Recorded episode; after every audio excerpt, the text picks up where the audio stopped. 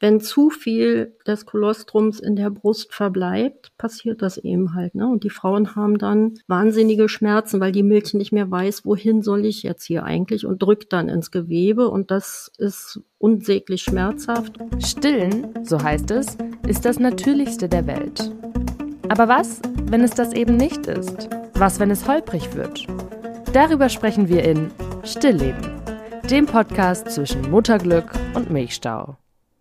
Dieser Podcast wird unterstützt vom Ausbildungszentrum Laktation und Stillen. Herzlich willkommen zur neuen Folge Stillleben. Hallo Katrin, schön dich zu sehen. Hallo Mila, ich freue mich auch. Wir reden heute über den Milcheinschuss und als allererstes wollte ich dich fragen, ist das die korrekte Bezeichnung? Ich habe nämlich mal irgendwann im Krankenhaus, als ich da lag und auf den Milcheinschuss gewartet habe, eine andere Formulierung davon gehört. Irgendwas mit Brustdrüsenschwellung? Wir Fachleute sind alle nicht so wirklich zufrieden und glücklich mit diesem Wort Milcheinschuss. Das ist allerdings der offizielle Start der aktiven Milchbildung und ähm, man könnte sich langfristig schon mal einen anderen Begriff dafür ähm, überlegen, ob man das besser benennen könnte. Initiale Brustdrüsenschwellung, ja. Oder Beginn der aktiven Milchbildung wäre eher viel passender. Wie geht das denn los? Was ist denn genau der Milcheinschuss? Ich würde gerne vorher so ein bisschen anfangen. Und zwar fängt der Körper der Frau mit ungefähr 15, 16 Schwangerschaftswochen an, das Kolostrum zu produzieren. Und das ist ein hormonelles Geschehen. Die Brustdrüse wird ein bisschen gestoppt durch die Schwangerschaftshormone, aber der Körper hat eben halt in der frühen Schwangerschaft schon Kolostrum gebildet und das ist vorrätig fürs Kind dann gespeichert sozusagen. Und nach der Geburt des Kindes beziehungsweise unter der Geburt des Kindes haben wir ja Wehen im normalen Ablauf. Also das heißt, ganz viel Oxytocin wird von der Hirnanhangsdrüse freigesetzt und das Oxytocin gibt dem Prolaktin, das ist das Milchbildungshormon, den Startschuss. Sagt quasi der Brust, hallo, jetzt geht es hier los, das Kind macht sich auf den Weg, also mach du dich mal bereit. Der Prolaktinwert sinkt während der Eröffnungsphase tatsächlich nochmal und steigt direkt nach der Geburt extrem stark an. Und deshalb ist es so wichtig, dass die Kinder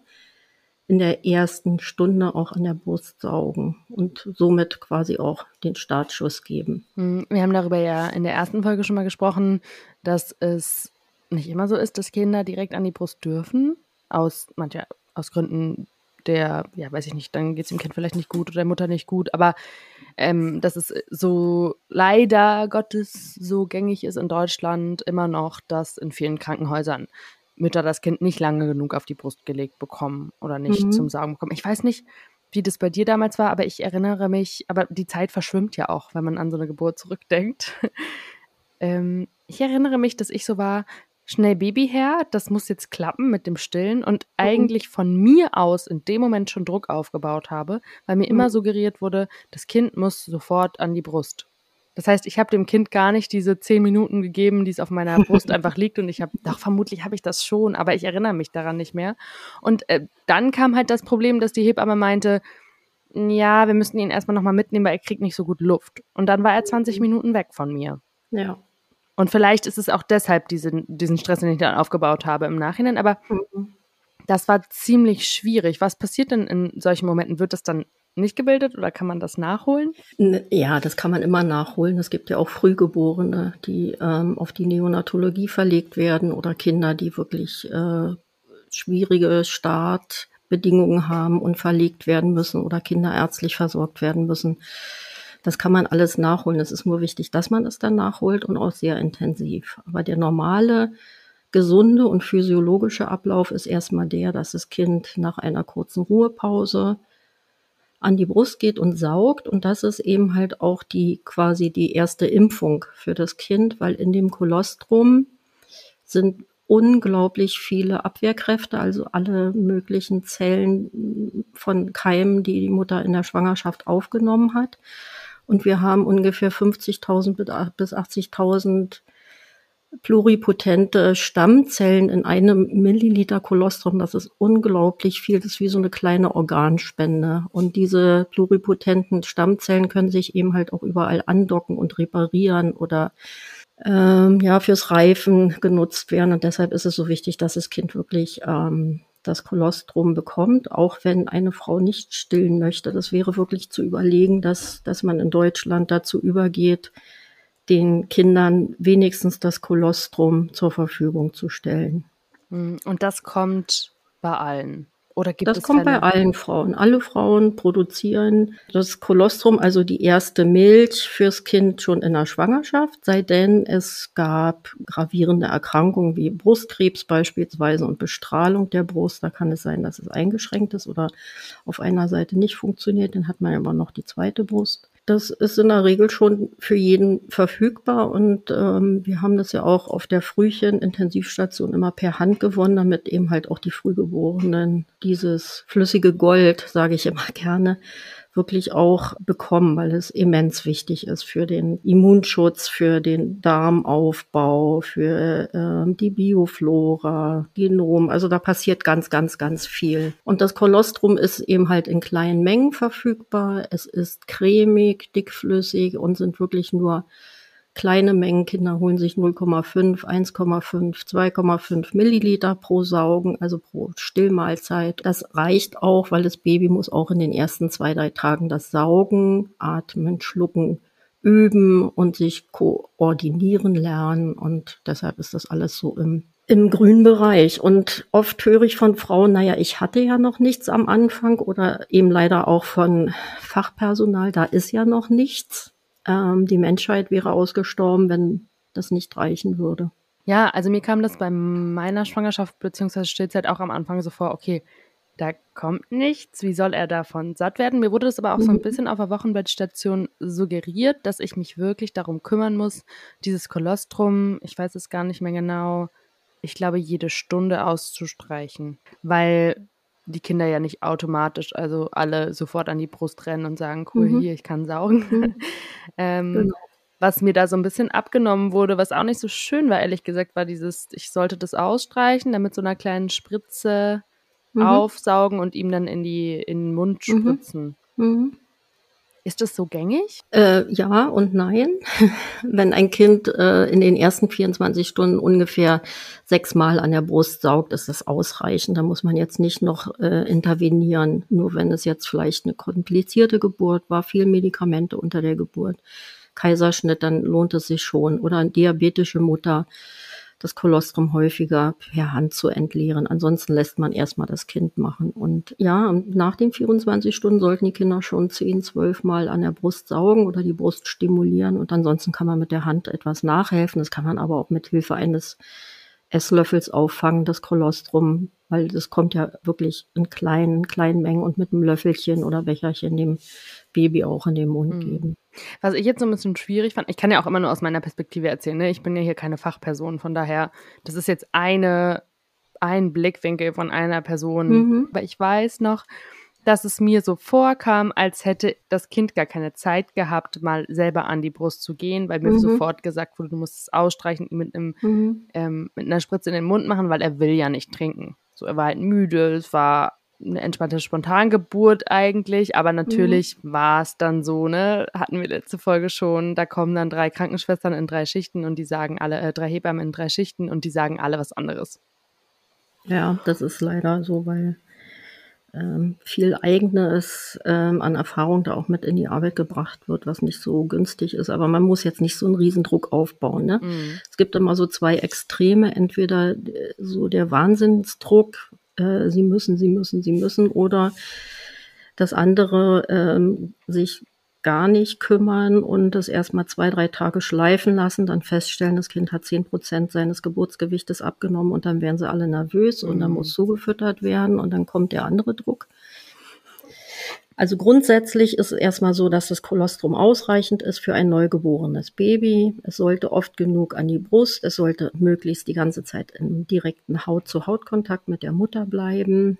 Und wenn die Kinder im Hautkontakt sind und sich nicht so wirklich arg um Wärmeregulation und, und so viele andere Dinge haben wir ja auch im ersten in der ersten Sendung schon mal drüber gesprochen, die Anpassung eines Neugeborenen, dann haben die auch mehr Energie fürs Trinken und, und sind auch bereiter, an die Brust zu gehen und auch an der Brust zu saugen.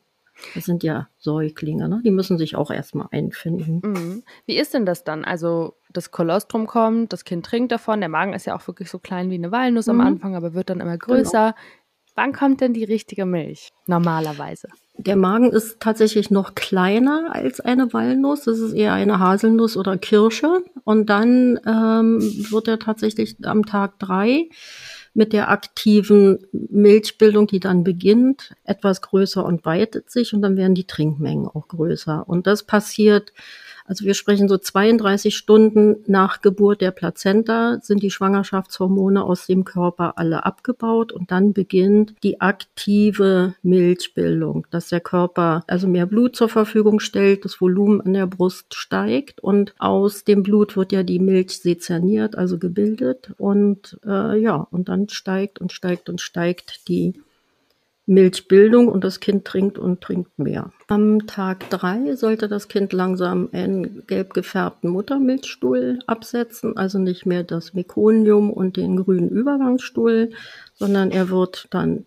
heller, also gelb, curryfarben, flüssiger vor allem auch, dünnflüssig und die Gewichtsentwicklung sollte auch langsam wieder nach oben gehen. Also ab dritten Lebenstag des Kindes bei einem guten Stillmanagement und guten Stillen geht das Gewicht dann wieder Richtung Geburtsgewicht nach oben und nicht weiter nach unten.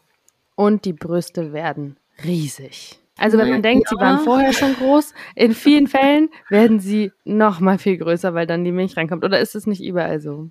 Ne, ist ja nicht die Milch, die erstmal reinkommt, sondern es ist tatsächlich, äh, das haben wir früher gedacht, ne? Und dann haben wir auch ähm, wie wild die Frauen an die Pumpen gesetzt und pumpen, pumpen, aber es ist letztendlich eine Lymphflüssigkeit, die da in der Brust, im Brustgewebe ist. Es hat mit dem Drüsenkörper nichts zu tun. Das heißt, die Brustdrüse wird, wird ums vier- bis fünffache verstärkt durchblutet. Das heißt, ich habe viel mehr Blutvolumen in der Brust. Die Brust ist ganz warm, das sieht man auch an den Blutgefäßen. Ne? Die stellen sich viel deutlicher dar. Und der Drüsenkörper schwillt an, das ist aber auch Lymphflüssigkeit. Und damit wissen wir aber, das ist jetzt der Punkt, hormonell wird es also endokrin gesteuert. Die Milchbildung ist jetzt aktiv. Vorher war sie ja nicht aktiv mit dem Kolostrum. Das ist ja vorher in der Schwangerschaft passiert. Und es geht in die richtige Richtung. Und ab Tag 10 ungefähr entspannt sich alles wieder. Die Milchbildung hat sich etabliert. Die Frau produziert im Schnitt 700, 750 Milliliter Muttermilch in 24 Stunden. Das ist so ein Referenzwert und ähm, die Brust entspannt sich wieder und dann ist das Baby der Taktgeber für die Milchbildung. Das heißt, dann ist es nicht mehr eine endokrine, also eine hormonelle Steuerung, sondern eben vom Kind gesteuert. Ah, okay, das ist total gut, dass du das sagst, weil ich dachte immer, die Brust wird so groß und hart und warm weil einfach so unfassbar viel Milch drin ist. ähm, nee. Aber die Lymphflüssigkeit kommt da rein, weil?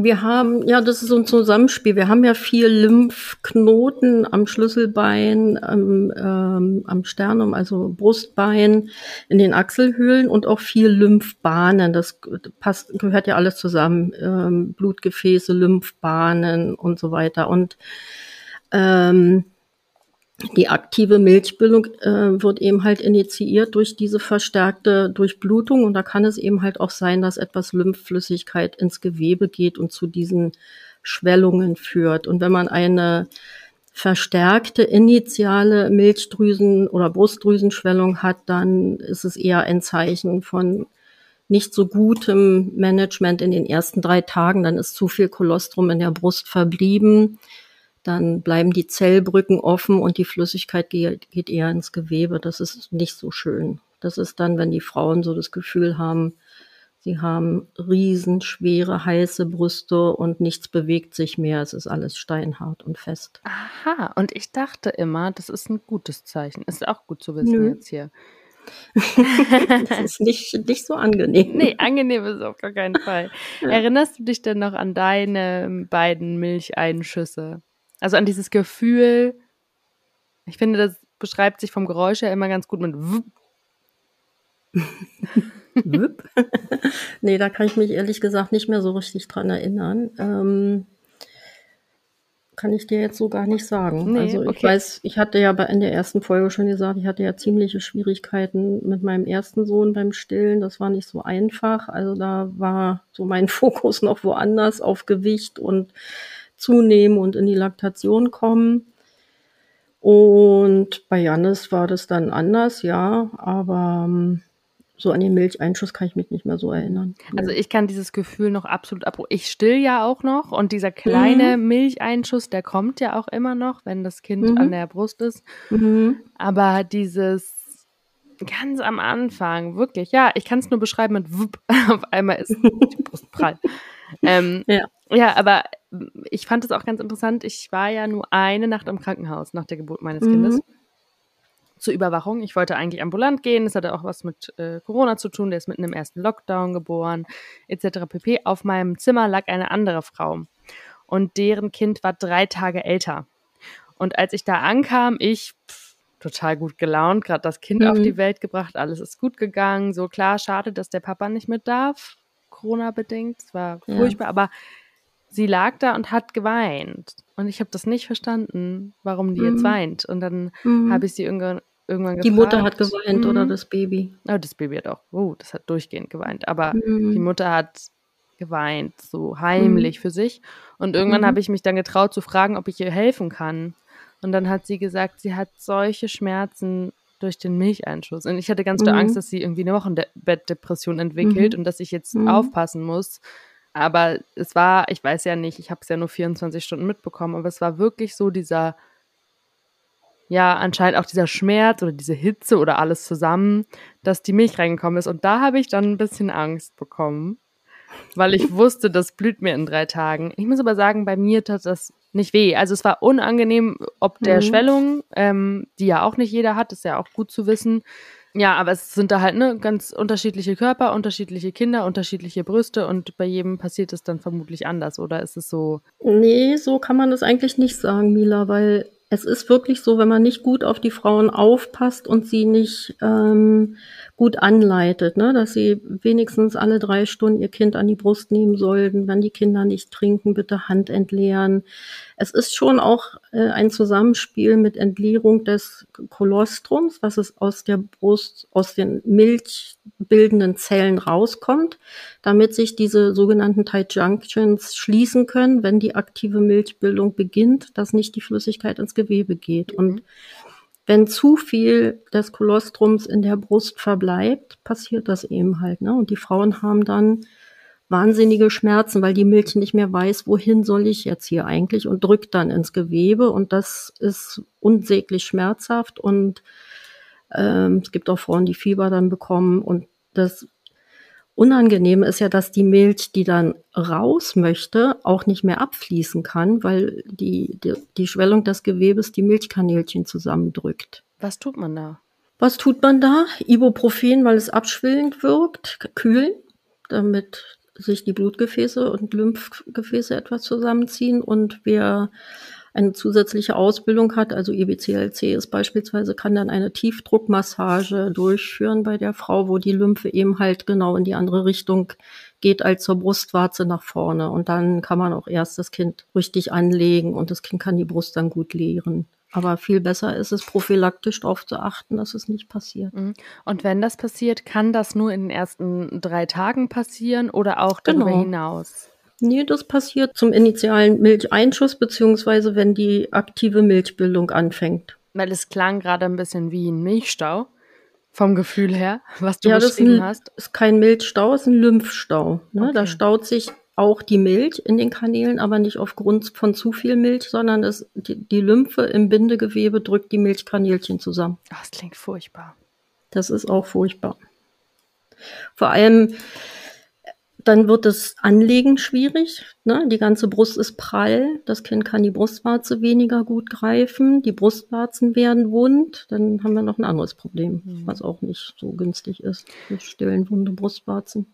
Darauf kommen wir in einer anderen Folge zurück. Jetzt habe ich aber noch eine Frage. Wenn ich ähm, Mhm. eine Mutter habe, die einen Kaiserschnitt hatte oder noch genäht werden musste oder aus irgendwelchen Gründen verzögert sich dieses Bonding. Das Kind muss auf die Intensivstation. Wie kann ich diesen Milcheinschuss nachholen? Also ist es so, dass ich nach drei Tagen, wenn er dann nicht passiert ist, habe ich Pech gehabt oder gibt es auch mhm. die Möglichkeit zu sagen, nach sechs Tagen, so jetzt müssen wir das Der Ganze Milcheinschuss, der, der wird ja, der, den Milcheinschuss hat jede Frau, weil das wird endokrin, also hormonell ausgelöst. Ne? Das ist ein, ein Geschehen, was der Körper automatisch macht. Und das ist egal, ob das, heißt, das Kind aus dem Bauch äh, ja. geholt wurde oder ob ich es natürlich geboren habe. Es ist passiert. Für den Milcheinschuss ist es erstmal irrelevant. Aber die Milchmenge danach, die ist relevant. Ne? Das, da, das macht den großen Unterschied. Weil der Körper reagiert auf die Hormone. Vorher sind die Schwangerschaftshormone so aktiv, dass sie die Brustdrüse quasi erstmal äh, runterfahren. Ne? Dass sie sagen, so, du hast jetzt hier Kolostrum produziert, das ist super, aber es ist noch nicht Zeit für dich, du bleib mal noch schön entspannt, liebe Brust. Und deshalb laktieren die Frauen ja nicht im üppigen Maße, sondern sie machen Tandemstillen. Das ist aber nochmal was anderes. Und mit Beendigung der Schwangerschaft und auch der Plazenta, also dem Mutterkuchen, wenn der geboren ist, der äh, schüttet ja ganz viele Hormone aus in den Körper und sorgt ja auch für viele Prozesse, kann das Prolaktin, was das Milchbildungshormon ist, aktiv werden.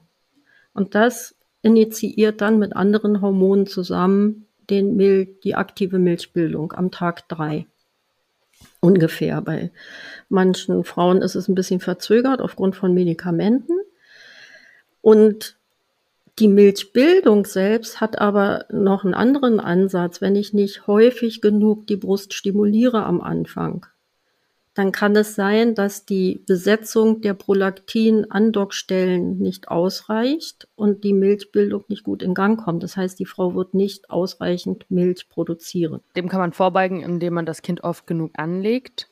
Ja. Was ist aber, wenn das, wenn man das mhm. jetzt nicht gemacht hat und die Milchbildung wirklich ja wenig ist oder zu wenig? Mhm. Wie kann man das nachträglich nachholen, wenn man jetzt an Tag 4, 5, 6 merkt, es ist einfach nicht genug Milch da? Also als allererstes würde ich mir wünschen, dass Frauen in der Schwangerschaft mehr gute Informationen erhalten zu, zur Eigenverantwortung auch in den ersten Wochenbetttagen, sei es, wenn sie ambulant nach Hause gehen oder auch in der Klinik sind, damit sie erst gar nicht ähm, in, in solch eine Situation geraten, dass sie einfach sich emotional auch darauf vorbereiten. Das Kind ist ein 24-Stunden-Kind, das braucht rund um die Uhr regelmäßig sein, seine äh, Milch und am Anfang eben halt in kleinen Portionchen und der Haut-zu-Haut-Kontakt, der ist ganz wichtig. Der spielt auch eine wirklich richtig wichtige Rolle.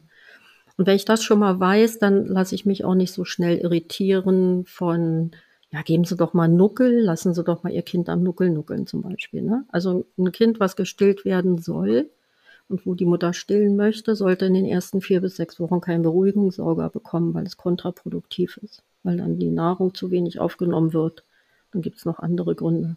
Die da wären? Und wenn, wenn das Baby jetzt wirklich Startschwierigkeiten hat und die Mutter nicht sofort anlegen kann, es gibt Neonatologien, da werden die Mütter sofort eingeladen zum Bonden, damit sie das nachholen können, wenn das Baby die Erstversorgung abgeschlossen hat, ne? sei es vielleicht eine Atemhilfe, Infusion gelegt, an Monitor, Magensonde eventuell. Und der einzige Grund, weshalb ein Kind nicht ins Bonden gehen darf und kann, ist, wenn es auf der Kühlmatte liegt. Das ist aber wirklich eine Extremsituation. Da können wir auch später nochmal drüber sprechen, was das bedeutet. Aber ansonsten kann jedes Kind auch mit einer CPAP-Maske mit Beatmung, mit Infusion in, in den Hautkontakt kommen. Und das ist auch für die Mutter, für den Bindungsaufbau ganz wichtig, damit sie ihr Baby riecht, wahrnimmt, körperlich spürt und eine gute Beziehung zu ihrem Kind aufbauen kann. Und wenn man dann feststellt, die Milchbildung ist nicht gut in Gang gekommen, das ist ja bei mir in der Praxis häufig ähm, eins der häufigsten Themen. Die Kinder sind fünf, sechs Wochen alt und bekommen 300, 400 oder 500 Milliliter künstlicher Säuglingsmilch zugefüttert. Dann muss man sich einen Plan machen und gucken, wie kommt man aus der Situation wieder raus. Aber das geht. Das ist nicht das Problem. Es wäre nur schön, wenn man das häufiger vermeiden könnte. Mhm. Und darüber sprechen wir in einer anderen Folge ja, dann. das ist, ist ein Thema, ne? Das Die, ist ein Thema für sich. Ja. Ich glaube, und da spreche ich jetzt aus meiner Erfahrung, weil ich mich gar nicht mit dem Stillen und mit dem Wochenbett auseinandergesetzt habe vor der Geburt, aus Gründen, die ich heute nicht mehr verstehe, die auch viele Probleme bereitet haben. Ich glaube, was äh, Frauen, weil du gerade eben meintest, ähm, du würdest dir wünschen, dass Frauen sich vorab schon mehr damit auseinandersetzen in der Schwangerschaft, dass sie ein 24-Stunden-Kind haben.